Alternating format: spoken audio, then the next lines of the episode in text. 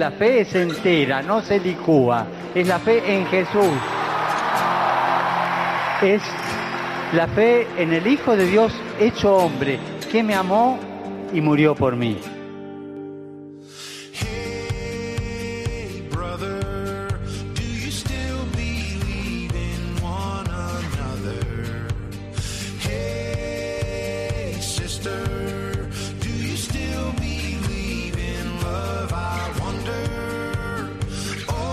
Comienza Protagonistas los Jóvenes.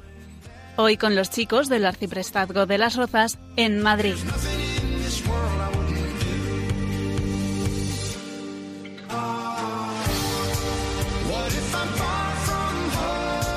Muy buenas noches, muchas gracias por dejarnos entrar en sus casas. Un martes más tenemos hoy a nuestros colaboradores como no, el padre Borja Armada. Muy buenas noches, padre Borja, ¿qué tal? Buenas noches, bienvenidos al programa un mes más. ¿Qué tal está usted? Gracias a Dios, bien. ¿Y quiere usted saludar a alguien? Bueno, quiero saludar a todos los oyentes de Radio María, especialmente a los que nos están escuchando ahora mismo. Perfecto, pues quedan todos saludados. También tenemos a Alejandro Fernández. Muy buenas noches, Alejandro. Hola, muy buenas, Alfonso.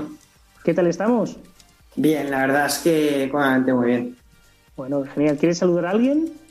Pues en especial diría eh, a mi hermana, que mañana se va a Estados Unidos.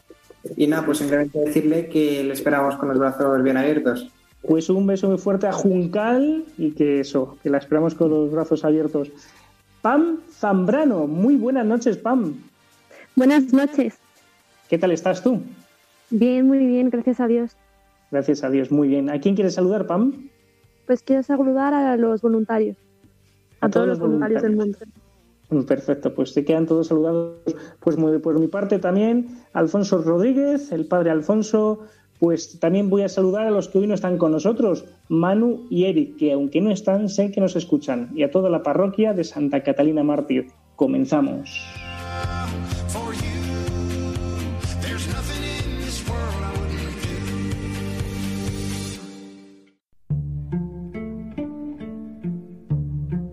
Entre las bienaventuranzas que Jesucristo nos reveló en el Sermón de la Montaña está la de dichosos los que trabajan por la paz, porque se llamarán hijos de Dios.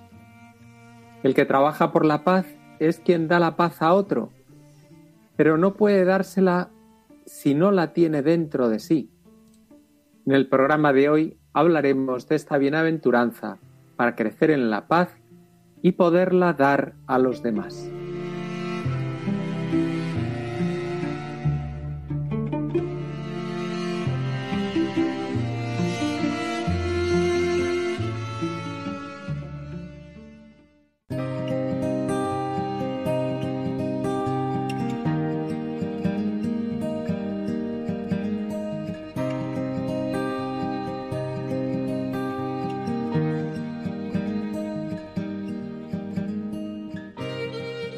Esta noche contamos con la presencia de Mercedes Onrubia. Mercedes Onrubia es directora del Instituto de Orientación Familiar y Personal en Coincidir. Es mediadora familiar, abogada y coach familiar y trabaja para coincidir en el acompañamiento para la prevención, intervención y resolución de conflictos personales y familiares. Muy buenas noches, Mercedes. Buenas noches, gracias a vosotros. Pues eh, como ya te hemos dicho, este programa trata sobre las bienaventuranzas y eh, hoy nos toca pues hablar sobre los bienaventurados los que trabajan por la paz porque ellos serán llamados hijos de Dios. Así, a bote pronto, ¿qué te dice a ti esta bienaventuranza? Bueno, pues a mí esta bienaventuranza lo que me, evoca es eh, sobre todo la necesidad de paz de, nuestras familias, ¿no? O sea, un poco cómo está la familia hoy en día, cómo esta situación que además, bueno, tenemos tan reciente, ¿no? De, a, raíz de este confinamiento obligado, nos ha traído una mayor convivencia y cómo eh, dentro de la familia se puede lograr esa paz siempre y cuando queramos alcanzar esa paz. Soy Alex, encantada. Hola, encantada. Y mm, mi pregunta va respecto a la conciliación familiar, que sería, ¿por qué te metiste, o sea, por qué te metiste en este campo? Bueno, pues eh, a ver, es una historia, es una historia larga porque bueno, pues mi vida, mi vida profesional inició, eh, la inicié en, todo lo relacionado con el mundo del derecho y, ejercía lo que es eh, bueno, pues derecho de familia, ¿no? Entonces, eh, me, bueno, pues, pues sí que es verdad que, que cuando trabajas con familias en conflicto, te das cuenta que que bueno, pues que hay muchas cosas que se pueden, se pueden hacer antes, ¿no? Antes de llegar a un juzgado y acabar litigando por, bueno, pues por cuestiones que, se pueden trabajar de una manera mucho más pacífica y de una manera mucho más conciliadora. ¿no? Entonces, a raíz de esto, eh, descubrí lo que era el campo de la mediación, no solo entendido como una ruptura pacífica, sino como una forma de abordar los conflictos desde, una desde un punto de vista preventivo, ¿no? preventivo de la, en, las, en, las, relaciones, porque la mediación es verdad que trabaja lo que es la, resolución pacífica, pero si, si la aplicamos en, en, un sentido preventivo, la mediación familiar lo que, lo que protege sobre todo es la comunicación familiar precisamente para evitar ese conflicto. ¿no? Entonces, me pareció que era un mundo apasionante y después de, bueno, pues de un periplo en el mundo de la empresa y de, bueno, de, varias circunstancias ¿no? que, que, transcurrieron en, mi vida, pues, em, bueno, pues fruto de la providencia surgió coincidir. ¿no? y a partir de ahí pues empezamos esta, esta historia tan, tan bonita que, tiene coincidir, que además su, su, nombre pues ya es conciliador, ¿no? Coincidir, eh, donde lo que trabajamos es precisamente esas dificultades familiares, pero intentando dar eh, una visión esperanzadora porque los conflictos se pueden trabajar y se pueden trabajar de una manera constructiva, no solamente rupturista, como muchas veces parece que el conflicto ¿no? pues genera ruptura, sino eh, el conflicto eh, abordado desde, una, desde un punto de vista preventivo y, de, con mucha comunicación puede ser un conflicto que derive en la construcción de esa familia. Mercedes, una pregunta. No sé si piensas igual que yo, pero yo creo que cuesta mucho dar el primer paso a pedir ayuda. Mm. ¿Por qué crees que es? No solamente matrimonios, yo creo que el orden sacerdotal va muy unido al matrimonio. También a los sacerdotes parece que muchas veces nos cuesta, cuando tenemos un problema, dar el paso para pedir ayuda. ¿Coincides con esto? Sí, sí. De hecho, nosotros nos hemos encontrado con muchas familias y con muchos matrimonios que cuando, cuando vienen a, a coincidir ya vienen en una situación muy deteriorada. ¿no? Entonces, cuando empezamos a trabajar, muchas veces nos dicen, qué pena no haber iniciado este proceso antes porque nos habríamos ahorrado mucho sufrimiento. Parece que el pedir ayuda, pues muchas veces, eh, bueno, pues, pues da, cierto reparo, ¿no? Igual que a lo mejor acudir a un psicólogo, acudir a, un especialista, ¿no? Y es verdad que eh, este trabajo ahora sí que es más conocido, pero hace unos años, bueno, pues se conocía menos, ¿no? Entonces daba un poco como de reparo pero una vez nosotros de hecho hemos ido creciendo precisamente por el boca a boca, ¿no? O sea, sobre todo hemos ido trabajando con familias, hemos ido trabajando con matrimonios y a raíz de los resultados que hemos ido obteniendo nos han ido nos han ido llamando otras personas, ¿no? Entonces muchas veces es verdad que cuando tú abres tu, tu, tu intimidad a una persona desconocida, pues eso igual que con los sacerdotes, ¿no? Te da te da cierto te puede llegar a dar cierto reparo. En la medida que ves que ese, esa apertura lo que te provoca es un descanso de tu problema, puedes evacuar ¿no? ese, ese, ese, pues esa angustia que llevas dentro y puedes tomar distancia de, de eso que te preocupa, aprendes a mirar el problema con una mayor objetividad y precisamente a partir de ahí es cuando se puede empezar a trabajar. ¿Y cómo, y eh, Mercedes, eh, ¿cómo se podría romper esa barrera? ¿Qué, consejo darías si una familia ahora mismo que nos está escuchando, eh, ¿cómo podría vencer esa barrera desde tu experiencia?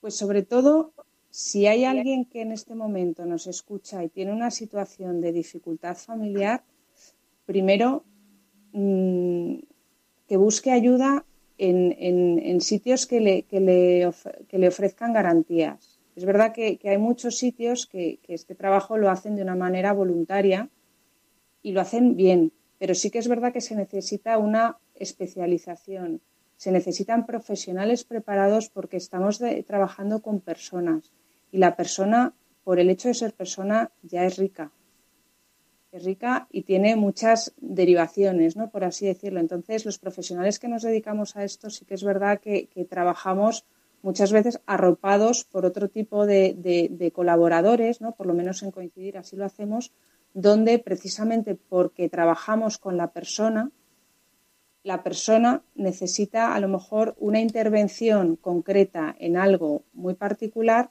pero de, esa, de ese algo tan concreto se deriva o, se repercute ¿no? en las personas que conviven con, ella. ¿no? O sea, muchas veces es verdad que empezamos a trabajar con una familia y vemos que uno de los miembros necesita una ayuda concreta.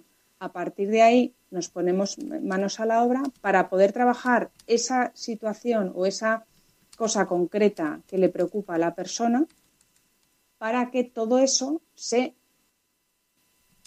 se, extrapole al resto de personas que conviven con ella. ¿no? estos son como, las, como, como una, un engranaje. Un engranaje donde una de las piezas empieza a moverse. En la medida que esa pieza se mueve, el resto de piezas se mueven. ¿no? Entonces, bueno, pues esto es un trabajo un poco artesano donde trabajando a través de la persona podemos llegar al resto de personas que conviven con ella. Si una persona está bien, todo eso irradia al exterior, irradia a las personas que conviven con ella. Entonces, bueno, pues buscar profesionales profesionales de confianza que, te puedan dar esa, esa, tranquilidad a la hora de poder evacuar ¿no? ese, esa bola que uno puede llevar dentro. ¿no? Es muy importante generar ese, esa conexión con el profesional porque no le vas a contar eh, una situación cualquiera, no le vas a contar muchas veces algo que te preocupa porque te preocupa lo más importante que es tu familia, ¿no? tu proyecto de vida. Buenas noches, Mercedes, soy Pam. Hola, buenas noches. Te quería preguntar que cuáles son las causas de división en los matrimonios, según tu experiencia. Pues mira, sobre todo yo me, lo que nos venimos encontrando en, coincidir durante todos estos años que venimos trabajando, principalmente son heridas que tienen las personas. ¿no? O sea, las personas muchas veces eh, vienen con, heridas del pasado provocadas en sus propias familias. Esto, una vez que tú inicias un proyecto de vida en común, es verdad que esa vida va, atravesando diferentes etapas, ¿no? Entonces, sí que es verdad que tenemos las crisis, eh, pues a lo mejor del inicio de la convivencia, ¿no? Cuando uno se casa, la crisis a, eh, raíz de la llegada del primer hijo o, por la crianza de los hijos, o la crisis en la adolescencia o la famosa crisis del nido vacío, ¿no? Pero sobre todo estas crisis muchas veces se derivan de una crisis personal.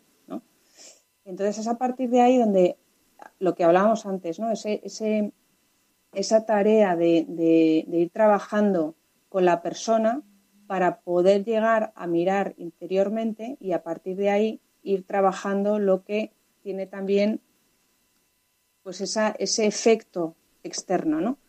Sobre todo, lo que más divide a las familias es em, muchas veces a raíz de esas crisis personales, uno se posiciona, revive situaciones que inconscientemente no sabía que tenía ahí acumuladas y las proyecta exteriormente. ¿no? Entonces, si, partimos desde de, ese individualismo, pues nos damos cuenta que ya no solamente somos, que no somos, nos centramos en el yo y dejamos a un lado lo que es el nosotros, ¿no? el nosotros en la relación. A partir de ahí empezamos a generar un, distanciamiento emocional, que muchas veces puede llegar a ser distanciamiento físico, que se traduce en una falta de comunicación. A mí me, mm, sobre todo, lo que, lo que más me encuentro cuando trabajo con, familias, cuando trabajo con, matrimonios que vienen eh, con estas situaciones de conflicto, son unos posicionamientos muy, muy, muy, muy arraigados, ¿no? Muy, donde, donde, todo, donde las personas están atrincheradas y les cuesta mucho dar ese paso, lo que decíais antes, ¿no? Para, primero para pedir ayuda y segundo para poder ver más allá de lo que su muro les permite. Si conseguimos que den ese primer paso para intentar limpiar esos cristales de las gafas ¿no? y, a partir de ahí poder eh, mirar un poquito más allá de lo que a simple vista ven, es cuando podemos empezar a generar ese clima de comunicación para generar esa confianza tan necesaria para ir trabajando en esa relación. No sé si me he explicado. Sí, sí, muchas gracias. Yo tengo eh, otra pregunta. Es, eh, ¿Se podría contar alguna historia en la que haya salido todo bien al final? Sí, la verdad es que gracias a Dios tenemos, tenemos historias muy bonitas y, bueno, pues que a lo largo de estos años hemos, hemos sido partícipes, ¿no? Entonces, así, bueno, pues eh, se me, me, viene a la cabeza la historia de, de, de, una, de un matrimonio que, vino y que, bueno, llevaban pocos, poco tiempo casados, ¿no? Entonces, eh, bueno, pues por circunstancias de la... por esa falta de comunicación y por esa falta a lo mejor de, entender eh, lo que es ser equipo, de entender lo que, eh, pues que inicias un proyecto ¿no? de, vida en común y que ya no somos solamente tú y yo, sino que somos nosotros, bueno, pues hubo ese distanciamiento, no solo, no solo emocional, sino distanciamiento físico. Y apareció una tercera persona. Entonces, en el momento que esto eh, saltó, pues en una de las partes, la parte a la que, había sido ofendida, por así decirlo, eh, quiso dar una oportunidad a su matrimonio y quiso perdonar a, bueno, pues a, su otra mitad. ¿Qué ocurrió? Que empezamos a, trabajar eh, en, esta, en, esta, relación de pareja y nos dimos cuenta que lo que faltaba sobre todo era tiempo Mm, tiempo de calidad para, bueno, pues para, poder compartir. Los dos eran unos, unos grandes ejecutivos y tenían unos trabajos que les absorbían mucho tiempo. Y, bueno, pues ocurría que, apenas pasaban tiempo juntos porque los tiempos que tenían de, descanso, por así decirlo, los, los tenían, lo tenían muy ocupado también con otro tipo de, bueno, pues de, de quedadas sociales, ¿no? Entonces, esto había provocado efectivamente ese distanciamiento y que apareciera esa tercera persona. Una vez conseguimos dar ese giro, ¿no? ese, salir de las trincheras, ese empezar a comunicarse, conseguimos que, bueno, pues que la parte que había sido ofendida, primero, pudiera perdonar a la parte que había ofendido. Que la parte que había ofendido también se pudiera perdonar a sí misma, ¿no? Porque tan importante es pedir perdón como saber perdonar, pero sobre todo lo más importante es también perdonarse a uno mismo. Una vez pudimos obtener ese perdón tanto personal como hacia el otro, empezamos a trabajar, bueno, seguimos trabajando esa comunicación en positivo, esa comunicación constructiva que les permitió mirarse de una manera diferente, que les permitió quererse de una manera diferente, que les permitió salir del yo para poder ser un nosotros ir generando ese clima de confianza, de complicidad y de confidencia tan necesarios en el matrimonio, dedicarse sobre todo tiempo de calidad y tiempo para ellos y, bueno, pues hoy, gracias a Dios, eh, son padres de familia y, y se han dado cuenta de que el proyecto que tenían entre manos era el proyecto más apasionante de su vida. Mercedes, soy el padre Borja. Hola. Durante este tiempo del COVID, de la pandemia, ha habido mucho más tiempo de convivencia entre las familias y también entre los matrimonios. Y quería preguntarte si eso, al tener más trato, ha ayudado a que se entiendan mejor o has tenido una avalancha de consultas de mediación. Pues este tiempo COVID ha dado para mucho don Borja. Ha dado para que saltaran, bueno, pues, pues dificultades que estaban a lo mejor un poco enterradas y que a raíz de esta convivencia, pues lo que han hecho ha sido destaparse. ha, permitido que familias que a lo mejor no tenían tiempo de, tanto, bueno, pues de, convivir entre ellas y de, conocerse, pudieran eh, descubrir grandes capacidades de los otros miembros de, la familia. Y es verdad que, mm, bueno, pues mm, por lo menos las encuestas muchas veces así parece que, lo dicen, ¿no? Que este tiempo de COVID va a ser un tiempo de, va, a generar numerosos divorcios. Yo hace un par de semanas, eh, bueno, pues impartía una webinar con, con Aletella, precisamente hablando de este tema, ¿no? Si, si el tiempo de COVID iba a generar más, más rupturas matrimoniales. Yo creo que, la clave está en cada uno de nosotros, ¿no? en saber sobre todo mirar hacia el interior para ver qué puedo hacer yo en mi familia, qué puedo hacer yo en mi matrimonio y a partir de ahí poder ir generando ese cambio tan necesario en nuestra relación. Porque si, lo que, si tenemos claro que nosotros somos los protagonistas de nuestra historia, tendremos claro que nadie más que nosotros somos capaces de construir en positivo, de generar esas relaciones de, calidad, de poder dedicar tiempo a los nuestros, de salir de nosotros para dedicar eso, eso que es lo mejor que nosotros tenemos para los nuestros, para nuestra familia, y a partir de ahí ir un poco provocando ese movimiento del, engranaje ¿no? que, antes, que antes decía.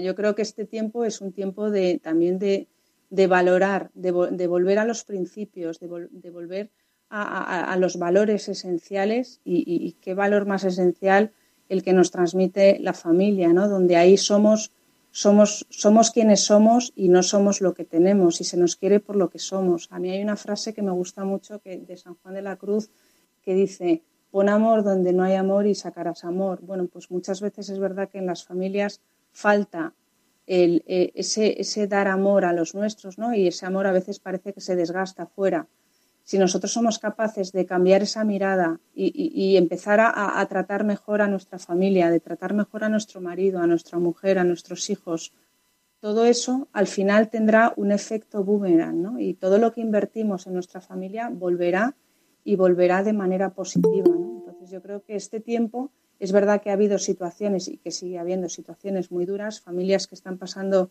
muchísimas dificultades, familias que, bueno, pues que esta, pandemia se lo, ha, se lo ha llevado todo, no solamente la salud, no solamente la vida, ¿no? Y, las, la cantidad de crisis y, las incertidumbres, ¿no? Pero sí que es cierto que depende de cada uno y, sobre todo apoyándonos en nuestra familia para crear ese, ese, ese bucle, ¿no? ese, ese engranaje perfecto para que todo esto rebrote en los demás. Pues muchas gracias por la respuesta.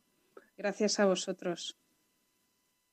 Eh, así como resumen un poco, ¿no? que ya lo has dicho un poco ahora, eh, algunos consejos para llevar bien el, para llevarse bien en el matrimonio y en la familia, así un poco. Pues mira, sobre todo hablar mucho. O sea, yo creo que la clave, la clave del éxito es, es poder hablar, poder, poder manifestarnos al otro tal somos, hablarnos con mucho cariño, dedicarnos tiempo porque a veces es verdad que, parece que, el tiempo nos falta, ¿no? Pero, pero sí, que, sí que creo que es muy importante dedicarse, sobre todo la pareja, dedicar tiempo de calidad para poderse mirar a los ojos y poderse incluso preguntar cómo estás, ¿no? En el, en el día a día es verdad que a veces vamos muy acelerados y el poder sentarse con, tu marido, con tu mujer y, preguntarle cómo estás, eso yo creo que ya te pone en un punto de partida diferente al, al, mero pasar de los días, ¿no? Luego, no solamente el hablar, sino el, saber escuchar. Tan importante es hablar como escuchar. A veces es más importante escuchar al otro lo que tiene que decirnos o lo que necesita decirnos que el hablar. Y las mujeres somos muy de hablar, ¿no? Pero a veces es verdad que, que también es bueno que escuchemos, que escuchemos lo que el otro quiere decirnos cuando nos lo quiere decir o cuando nos lo necesita decir, ¿no? Porque para eso es verdad que hay que encontrar el tiempo. Luego, hay otra cosa importante que es saber pedir perdón y perdonar. ¿no? no solamente pedir perdón al otro, sino saber perdonar, porque eso va, va, va, a evitar que luego surjan esos reproches. Si nosotros conseguimos perdonar, si nosotros eh, conseguimos liberarnos ¿no? de ese peso, a lo mejor de, una ofensa, eso nos va, nos va a hacer que, podamos seguir caminando de una manera, bueno, pues mucho más tranquila, ¿no? Con mucha, con mucha más paz. Y luego, bueno, pues sobre todo eh, un poco lo que, lo que dice el Papa Francisco, ¿no? El, el, por favor, perdón y gracias. Yo creo que también hay que cultivar estas tres palabras en las familias precisamente para generar un clima, un clima de, de, armonía, un clima de cariño y un clima de, de paz, ¿no? Que tanto, que tanto necesitamos para mí serían como un poco esas claves, pero sobre todo mucha comunicación para generar esa confianza, para generar esa complicidad y esa confidencia de esposos que es tan necesaria para que la familia fluya y para que fluya bien. Mercedes Sonrubia, pues muchas, muchas gracias y le das un fuerte abrazo a María Álvarez de las Asturias de mi parte de tu parte. Muchas gracias. Muchas, muchas gracias, Mercedes. Gracias, gracias.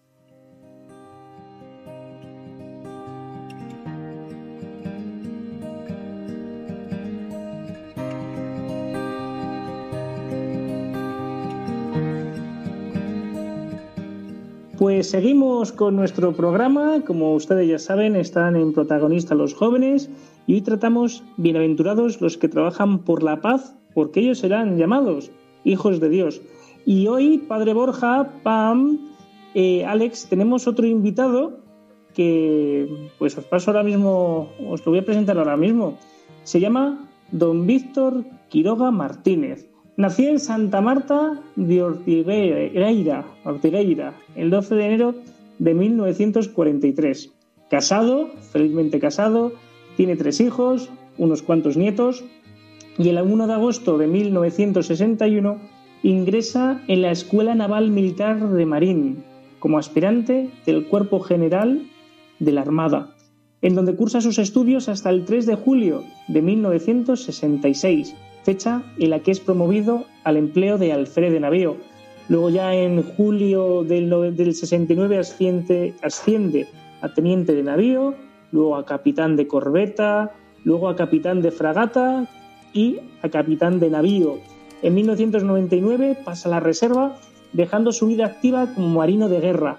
Durante su carrera ejerció el, mando de los siguientes buques de la Armada: patrullero La Zaga, fragata Rayo, cazaminas Guadalmedina y el buque de investigación oceanográfica Esperides, Esperides, creo que lo he dicho bien, en el que efectuó la segunda y tercera campañas antártidas, ¿qué te Padre Borja? Antárticas, y en el que cruzó el Círculo Polar Antártico, siendo el primer buque de la Armada en hacerlo. En sus destinos de tierra figura el de profesor de la Escuela Naval, el Estado Mayor de la Armada, ayudante personal del jefe del Estado Mayor de la Armada, jefe de Relaciones Internacionales y, de agregado, eh, agregado perdón, de defensa en España en Brasilia. También eh, pues estuvo eh, pues diplomático en guerra naval y diplomático en estados mayores conjuntos. Y me quedo pues un montón de cosas más. Y otro dato también importante que es pues eh, fiel de Santa Catarina Mártir y siempre que tengo que pedirle que alguien cante la salve marinera, pues Víctor con esa vozarrona que Dios le ha dado nos canta la salve. Muy buenas noches, Víctor. ¿Qué tal estamos? Muy buenas noches, Alfonso. Un placer hablar contigo me, he dejado muchas más cosas de, toda la, de todo tu currículum, que, no es poco. Y bueno, pues si te parece bien, la primera pregunta que te hago, a bocajarro, ¿no? Eh, mm. ¿qué, ¿Qué te dice a ti esta bienaventuranza desde tu propia experiencia profesional y familiar, se puede decir, ¿no? Como fiel. Bueno, pues yo como militar, nosotros siempre decimos que los militares que si queremos la paz tenemos que prepararnos para la guerra. Por ello puedo decirse que, pues, que toda mi vida profesional ha sido trabajar para la paz. Pero de una forma más concreta, en mi último destino que has mencionado como agregado de defensa en Brasilia, puede considerarse como una de las primeras clasificaciones establecidas por las Naciones Unidas para las misiones de paz que son la acción diplomática, que mediante negociaciones evitan la declaración de hostilidades. me gustaría resaltar como anécdota de mi paso por la Embajada ah, de Brasilia que allí tuve contacto con el camino neocatecumenal porque el rector del Redentoris Mater tenía muy buena relación con el ministro consejero de la embajada. Y también, pues tuve el otro carisma, eran los guerrilleros de Cristo Rey, porque la parroquia que tenían en Brasilia, el párroco era un español, ¿no? Después también en mi último destino, embarcado como comandante del Espérides, que ya has citado, en el que efectué eh, dos campañas antárticas, pues estas campañas han tenido y tienen mucho valor y le da mucha importancia el Papa Francisco, ¿no? que es para preservar el ecosistema. Mm, desde mi punto de vista personal, ¿cómo puedo ver yo lo que es la paz o qué tengo que hacer yo para la paz? Bueno, pues yo le pido todos los días al Señor crecer en su paz y poder dársela a mis hermanos no me gusta la enemistad e intento hacer, intento no hacer a conciencia mal a nadie. Y si lo hago, pienso que si lo he hecho, tengo que disculparme y pedir perdón. Muchas veces llamo a mis amigos por teléfono y les pido perdón también. Y antes de acostarse, cuando se trata de alguno de mi familia, pues también no acostarme sin haberle pedido perdón. Muy bien, Víctor. Pues eh, te presento al padre Borja Armada. Padre Borja. Buenas noches, Víctor. Hola, buenas noches, Borja. Gracias por tu testimonio. Una, una pregunta, como te has pasado, por lo que has contado, toda tu vida negociando. Habrás tenido que negociar contigo mismo, con tu familia, con la tripulación, con, con diplomáticos. Una pregunta así de experiencia personal, ¿qué es más difícil negociar con un diplomático, negociar con, tu propia mujer, con una tripulación, contigo mismo? ¿Qué es lo que supone mayor esfuerzo? Para mí, pues, yo creo que el negociar con la tripulación, eso es fácil. Desde el punto de vista diplomático, también, porque es una son profesionales en el tema, ¿no? Y lo más difícil es eh, lo que has comentado, negociar contigo mismo, con tu mujer, ¿no? Esa relación, pues que eh, nos impide muchas veces que podamos ser que podamos ser claros y transparentes, porque está por delante nuestro ego personal, ¿no? Y nos hace muy difícil ver muchas veces nuestros defectos y creemos que estamos en posesión de la verdad y esto es francamente difícil. ¿no? Víctor, una pregunta. La definición clásica de paz es tranquilidad en el orden, ¿no? Cuando te ha tocado navegar en, pues en, estas aguas, eh, cuando de repente el mar se encrespa, ¿cómo, un hombre cómo mm, se mantiene la paz? ¿Cómo mantiene la paz y también da seguridad pues, a todos los que tiene a su cargo, ¿no? Eh, pues a los marinos, ¿no? ¿Cómo, cómo hace ahí un, un militar? Pues un marino lo que hace es eh, lo que tú muchas veces me dices que haga, que cante la salve. Eh, decimos nosotros los marinos que el que no sepa rezar, que navegue y verá que pronto lo aprende. Entonces lo que hacemos siempre es acordarnos de nuestra madre, que es la que nos va a salvar de esas situaciones difíciles y nos va a dar tranquilidad, porque si tú estás tranquilo puedes transmitir la paz al resto de la tripulación y darle la seguridad. Pero como siempre, y eso no porque estemos en el programa de aquí de Radio María, sino es rezarle a nuestra madre y en mi caso particular a la Virgen del Carmen. Eh, muy buenas, Víctor. Soy Alejandro. Hola, Alejandro. Buenas noches. Em, yo tendría, yo tengo una pregunta que es em, cómo llevó o estuvo presente Dios en toda su etapa militar. Mm. Bueno, yo, eh, yo he nacido de una familia que gracias a Dios eran creyentes. Después yo tengo una formación, eh, estudié los jesuitas, en donde pues siempre íbamos a misa todos los días y a mí en absoluto me ha traumatizado. Y después he tenido para mantener esta fe, pues he tenido la gran suerte de ser marino, porque en, esa época, y yo creo que siempre, también ya hace bastante tiempo que estoy fuera de la Armada, pero siempre hemos tenido eh, muy presente a Dios, como decía antes, a la Virgen del Carmen, ¿no?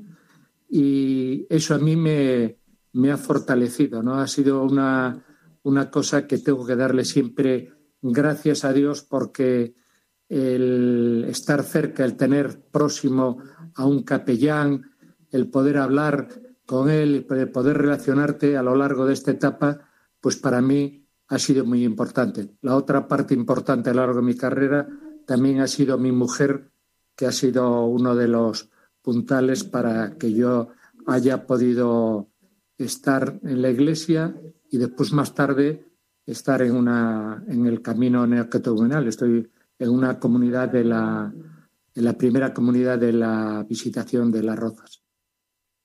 Buenas noches, Víctor. Soy Pam. Caiz, buenas noches, Pam. ¿Cómo estás? Em, te quería preguntar, bueno, más sí, ¿no? Unos pequeños consejos que nos puedes dar a los jóvenes para, ¿no? Para intentar a lo largo de nuestra vida, pues es encontrar la paz y poder llevarla también. Bueno, yo creo que, para encontrar la paz y pedir la paz, yo creo que hay que rezar mucho. La paz es una es un don de Dios, es una gratuidad que tenemos que recibir de Él. Y por eso nosotros lo que tenemos que eh, pedir es constantemente eh, la paz. Eh, a los jóvenes que os diría también eso, pues un poco lo que decía, eh, procurar no enfrentarse, ¿no? Procurar darte el brazo a torcer cuando quizá crees que tienes la razón, ¿no? No llegar a enfrentamientos, ¿no? Pero lo más importante es pedir al Señor esa paz, que es la que Él nos decía en el Evangelio, ¿no? Cuando eh, aparecen los apóstoles después de su resurrección, la paz, la paz que esté con vosotros. Pues yo creo que esa es la paz que nosotros tenemos que pedir y cuanto antes mejor, porque los jóvenes, si eh, estáis trabajando la paz, pues la vais a transmitir eh, con más facilidad al resto de la sociedad y os van a creer más, porque a lo mejor un viejo hoy estaba hablando en la comida con mi hija, con mi nieta, perdón, y estábamos hablando un poco de religión, ¿no? de lo que era la Iglesia y la situación actual de la Iglesia. Y ella me decía unos comentarios, me hacía unos comentarios que desde luego tenían razón. Entonces yo creo que importante pedir al Señor la paz, esa paz que nos haga estar alegres, ¿no? Porque la vida del cristiano es alegría y entonces si tú estás alegre es porque tienes paz y puedes permitir paz. Pues Víctor Quiroga Martínez, mm, marino de guerra, te damos las gracias por, por habernos dado un poco de tu tiempo. Da gracias a tu esposa, que también pues ella es partícipe de esto, y un abrazo muy fuerte a Geles y a tus nietos. Pues muchísimas gracias, Alfonso, y para mí ha sido un placer poder compartir este tiempo, porque yo creo que es importante eh, poder compartir lo que Dios te da. Pues Dios te lo premiará. Muchas gracias, Víctor. Nos vemos. Gracias, Alfonso. El próximo día te canto la salve. ¿eh? Gracias.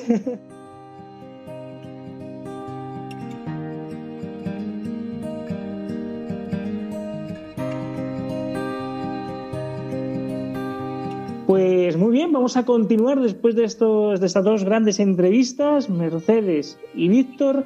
Pues ahora vamos a la sección de Alex. Alex, creo que has salido a la calle a preguntar a los jóvenes por esta bienaventuranza. Sí, claro, he estado saliendo tanto por Madrid, Madrid capital, como por aquí, por Majadahonda, para preguntarles qué, es la, qué era lo que entendían por bienaventurados los que trabajan por la paz, porque serán hijos de Dios, y estas han sido las respuestas. Yo creo que está muy relacionada con lo que dice San Pablo en su carta a los romanos, cuando dice, a ser posible y cuanto de vosotros depende, tened paz con todos. Pero no es una paz que se basa simplemente en la cordialidad. Y yo creo que buscar la paz va acompañado, por un lado, de un proceso de introspección y por otro, un proceso de hermandad. Cuando hablo de introspección, quiero decir cada día por lo menos una vez, y decir, ¿qué he hecho yo hoy y cómo podía haber mejorado? No como persona, que también, sino para con el otro. ¿Cómo puedo crear hermandad? Al final, creas o no, el ser bueno con los demás te ayuda o te llena a ti mismo a aprender del resto de la gente y, y sentirte bien, sobre todo. Bueno, pues yo lo que entiendo es que aquellos que busquen busquen la paz, busquen la justicia, busquen eh, salir del conflicto que muchas veces, en el que muchas veces podemos entrar en nuestras familias, en, en el trabajo, en las universidades. Aquellos que imitan a Jesucristo serán hijos de Dios. Eh, yo relaciono la paz con Dios porque Él se liga a todo lo que viene a hacer el bien, a todo el que hace el bien, a todo el que busca el bien. Y quien trabaja en nombre de Dios, trabaja en nombre de la paz. Y por lo tanto pasará a ser hijo de Dios siempre. Entonces yo, yo me siento hijo de Dios cuando trabajo por conseguir la paz en el mundo, con mi grano de arena.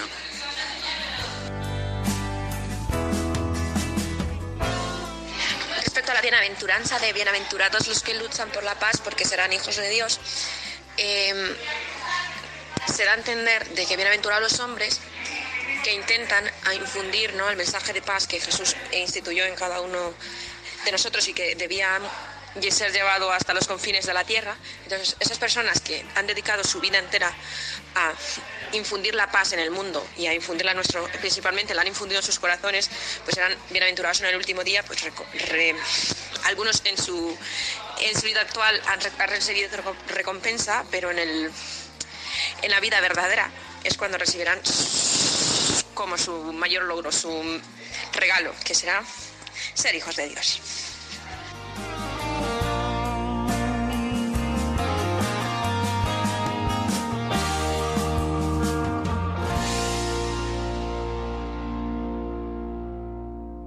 Muy interesante las entrevistas, luego comentaremos algo sobre ellas.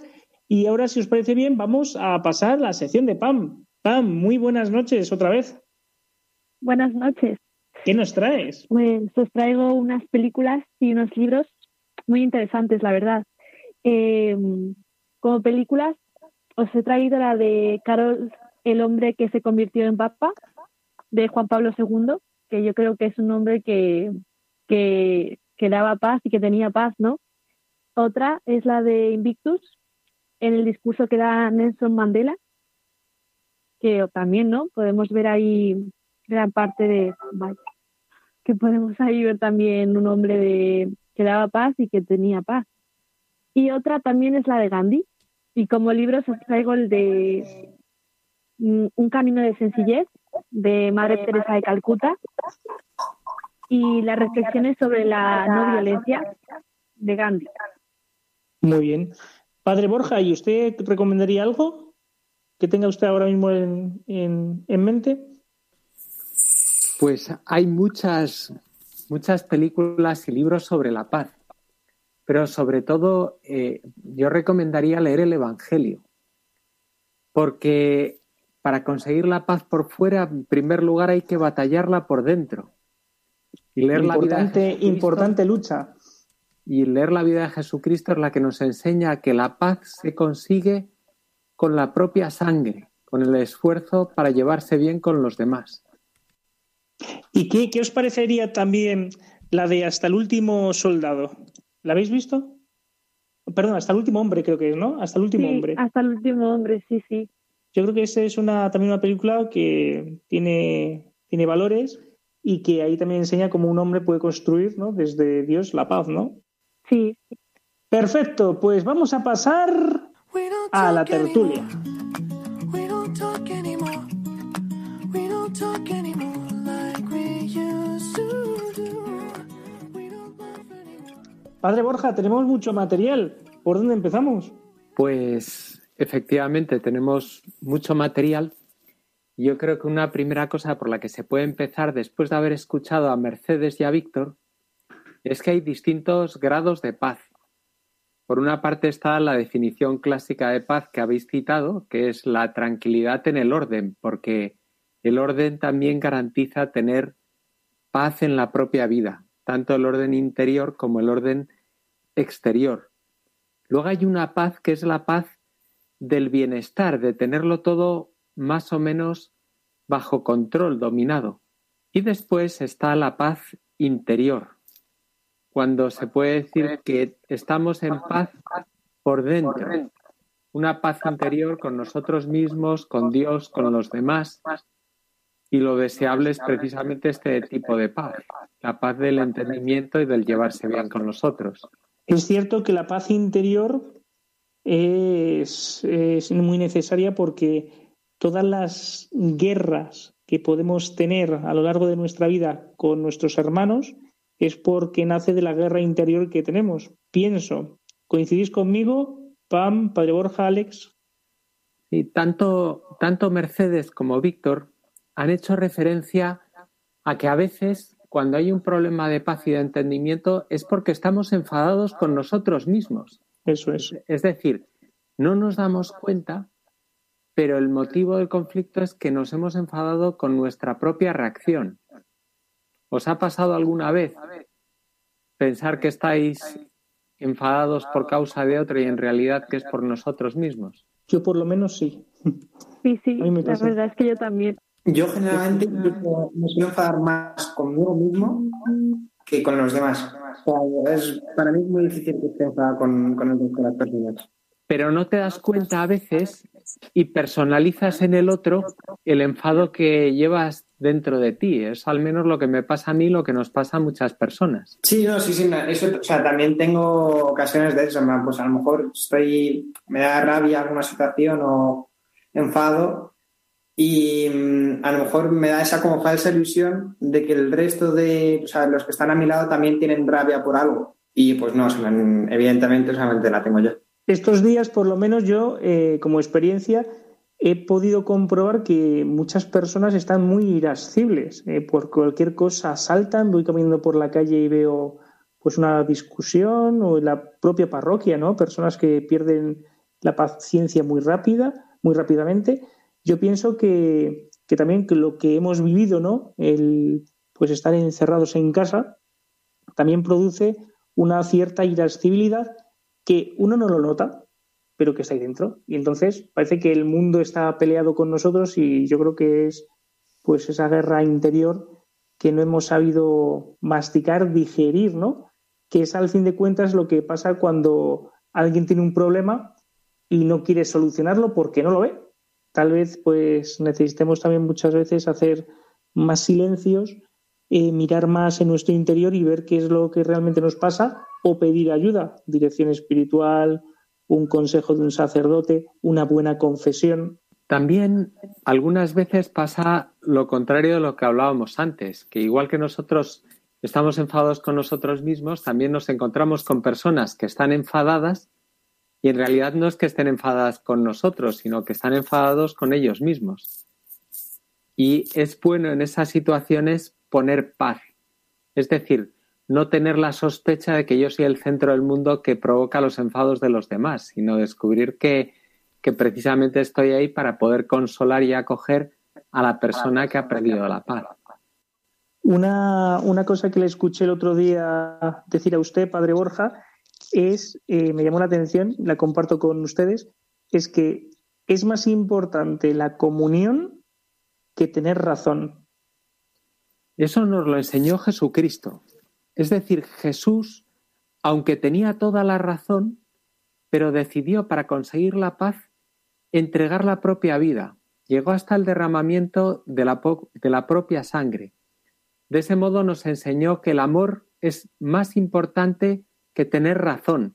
O, por ejemplo, en la familia, que la comunión está por encima de tener razón. ¿Cuántas veces, por ejemplo, en un matrimonio, después del primer periodo de amor pasional, empieza empiezan a aparecer los primeros problemas? Y con frecuencia esos primeros problemas surgen cuando se le da más importancia a tener razón que a estar unidos, que a llevarse bien. Pues a mí, con esto de preguntar a los jóvenes, pues eh, también me ha dado por pensar a mí, ¿qué significa eh, la bienaventuranza? De bienaventurar los que, o sea, los que trabajan por la paz, porque serán hijos de Dios. Y en primer lugar, em, pues lo, he desglosado, como si fuera una oración de sintaxis, prácticamente palabra por palabra, pues eh, qué me iba significando. Y pues primero, bienaventurados, yo lo tengo entendido o lo he entendido así, que es eh, grande eres tú o buena aventura tendrás. Sí, en primer lugar, ¿esto sería así o ya he empezado más? Bueno, es una opción poética, una visión poética de lo que es la buena aventura, buena suerte, junto con bienaventurado que significa feliz, al que le va bien. Vale, perfecto. Pues muchas gracias. Luego, eh, segundo, em, es eh, los que trabajan por la paz y em, pues el, qué significa el trabajar por la paz. O sea, como que en primer lugar eh, tienes que tener una actitud, o sea, las cosas que haces, digamos como que tienen que salir de ti mismo, no las tienes que buscar, em, o sea, las tienes que buscar en los demás, pero no que te vengan de los demás, hermano, que todo salga, digamos que de tu corazón. Eh, segundo, em, que para trabajar por algo, en general, tienes que tener una actitud proactiva, es decir, anticiparte a todos los problemas que puedan haber y por lo tanto, ya pensar cómo poder solucionar eh, eh, todas las cosas que te vayan viniendo. Luego, em, en, respecto a lo de trabajar por la paz, en sí, ¿qué era la paz? Que ya hemos eh, dicho antes como que hay como varios niveles, el nivel, o sea, la paz interior, la paz exterior y la paz espiritual. Y mm, ya lo que quedaría sería, eh, ¿serán hijos de Dios? Pues, ¿qué significa ser hijos de Dios? Esto en parte creo que ha sido como lo más difícil, pero mm, al fin y al cabo lo he resumido, o mi conclusión ha sido mm, el amor sonar. Serás hijos de Dios, o sea, serás hijo de Dios significa como que serás amado, o sea, amarás y serás amado. Y luego, una cosa muy, mm, digamos que interesante que me ha pasado, me he querido preguntar, o, sea, o se lo he preguntado eh, a un joven, o sea, no, no, ha querido que su voz se grabara, pero me ha preguntado que, claro, y los que no trabajan por la paz, entonces, ¿qué? ¿No son hijos de Dios? Y la verdad es que, mm, o sea, al principio como que me ha costado, en plan, pues cómo me respondo. Pero luego al final he pensado que mm, trabajar por la paz al final lo hacemos tanto queramos o no. O sea, siempre tenemos buenas voluntades en un principio, pues eh, en eso, en ayudar, en estar presentes con las personas que queremos, simplemente con alguna pequeña muestra de amor, ya somos eh, hijos de Dios. Y pues o sea, esto sería como un poco la reflexión que he tenido durante varios días. Padre Borja, hay que darle un par de vueltas, ¿verdad? Sí, esto merece la pena pensarlo. Simplemente una, una pequeña cosa respecto a eso que te decía un amigo, que entonces, ¿qué pasa? El que no trabaja por la paz no es hijo de Dios hay que distinguir que es diferente ser hijo, es decir, el serlo, de comportarse como hijo. Y por tanto, en este caso se da esa situación que a veces podemos ser hijos, pero no haber captado la mente del Padre. Y la mente de Dios es que nos llevemos bien, que procuremos entendernos, querernos, amarnos, perdonarnos. En definitiva, un primer paso es ser hijos de Dios y otra, otro segundo paso, llegar a comportarnos como hijos de Dios. Pues vamos a cerrar aquí porque vamos muy mal de tiempo, Padre Borja. Entonces, ¿os parece bien? Vamos a ver lo que nos dice el Magisterio, Sagrada Escritura y Magisterio.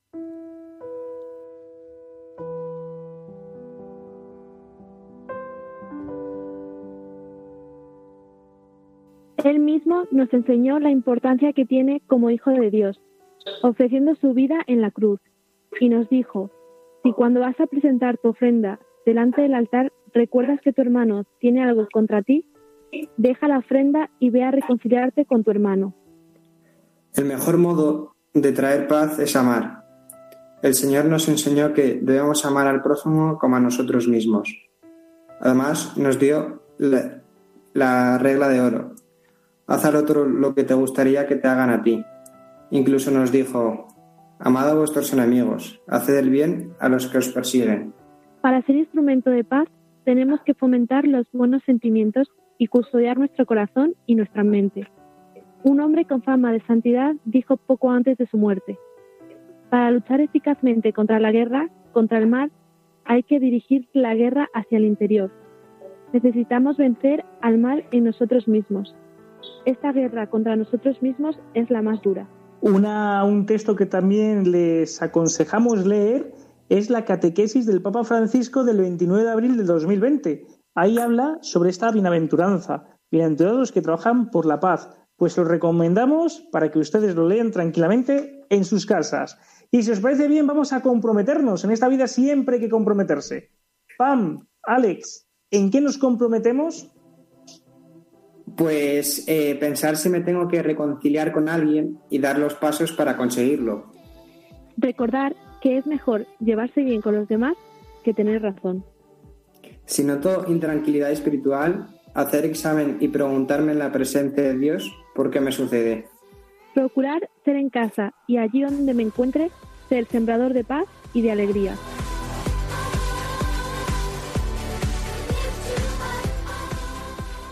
Padre Borja, esto necesita una conclusión.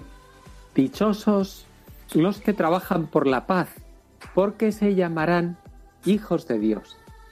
Jesucristo es el Hijo de Dios, que ha pacificado el mundo ofreciendo su vida. También nosotros estamos llamados a ser, como Él, sembradores de paz y de alegría.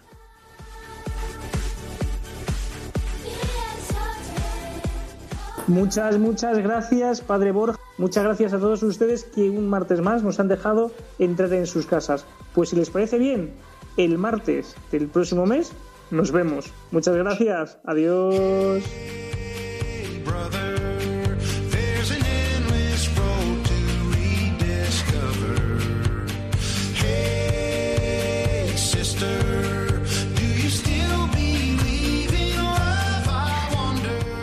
Así concluye Protagonistas los jóvenes, hoy desde el Arciprestazgo de las Rozas, en Madrid.